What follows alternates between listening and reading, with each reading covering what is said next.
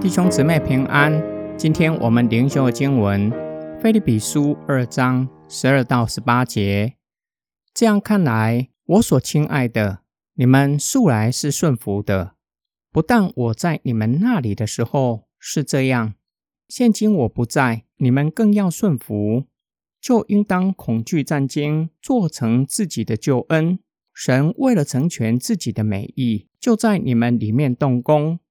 使你们可以立志和行事，无论做什么，都不要发怨言、起争执，好使你们无可指摘、纯真无邪，在这弯曲乖谬的时代中，做神没有瑕疵的儿女。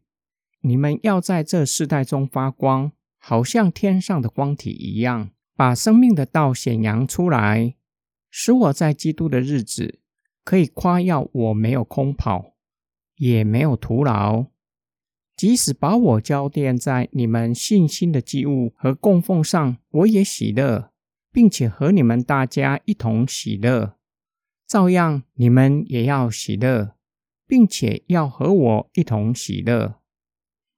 保罗劝勉菲利比信徒要效法基督，谦卑自己，且要顺服上帝的命令。保罗相信他们会听从他的劝勉。因为他们素来是顺服神的，无论保罗是不是在他们中间，保罗相信菲利比信徒即使不在他们的中间，依然会顺服神，甚至会因为敬畏上帝的缘故，更顺服上帝的命令，做成自己的救恩。做成自己的救恩有两个可能的意思：第一个指的是个人的救恩，也就是救恩的实践，警醒等候主的再来。实践主给我们的大使命和彼此相爱的诫命，换句话说，就是活出信仰。第二个可能指的是教会群体的救恩，换句话说，建造基督的身体，成为成熟健康的教会，致力于改革教会生活，让教会不再有结党纷争。无论保罗所说的是哪一个，这是上帝美好的旨意。并且，上帝已经在每一位基督徒的心里动工，让我们行事为人、立志都合乎上帝的旨意。保罗不只是给他们大方向的劝勉，并且告诉他们，在信仰生活有哪一些可以实践的，不要彼此发怨言，为一些无关紧要的事情争论不休，使教会成为应有的样式。做圣洁、无有瑕疵的心腹，可以归给主耶稣基督。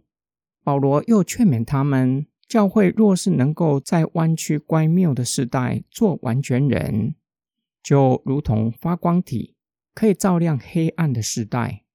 圣经启示我们，我们只不过是反映真光。基督徒就像发光体，把生命的道显扬出来，乃是因为我们认识耶稣基督。并且持守真理的道，让我们可以将生命的道显扬出来，叫人得着永生之道。保罗告诉菲利比信徒，若是遵守使徒的教训，致力于教会的合一，主再来的时候，他就可以向主交账。即使这个时候不幸殉道，就如同献给上帝的祭物，也是十分的喜乐。今天经文的默想跟祷告，做成得救的功夫，意思是活出信仰。这样的劝勉会不会感到压力很大？甚至可能会认为，我怎么能够有这样的把握可以达成目标？不说别的，就以保罗说，不要发怨言，起争论。在教会，我们常常看到拼老命服侍的人。做到最后可能会有怨言。教会为什么纵容巨婴的存在？只知道要人来服侍他，不愿意去服侍他人，甚至得不到想要的就大哭大闹，以此获得想要的东西。假如你是参与教会核心侍奉的童工，可能会让你感到震惊，不能够理解为什么有一些的议题会爆发强烈的争执。我们不能够轻描淡写的说，我们都是有罪的罪人。教会是一群罪人聚集的地方，有这些的情况，不要感到奇怪。保罗劝勉我们，应当恐惧战惊，做成自己的救恩，要以敬畏神的态度活出信仰。保罗又劝勉我们，神的旨意就是要我们在基督里合一。上帝不只是给我们一道命令，等着看我们如何完成，而是在我们里面，在我们中间工作。神与我们同在，让我们明白他的意思，并且给我们力量，陪伴着我们一起完成他的旨意，就像父亲陪伴孩子，教导孩子，并且一起组装玩具火车，直到将它组装完成。我们一起来祷告，爱我们的天父上帝，我们实在亏欠你。教会是神的家，理当充满和谐、喜乐、彼此相爱的家。但是由于个人的喜好，坚持自己的权利，使得彼此的关系有一些的紧张。主啊，你已经在我们的里面，在我们的中间动工，相信你的工作必定会做成。使我们成为完美的作品，可以归给你。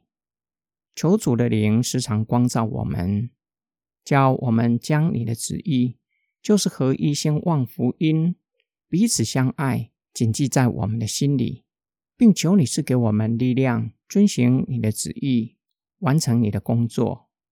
我们奉主耶稣基督的圣名祷告，阿门。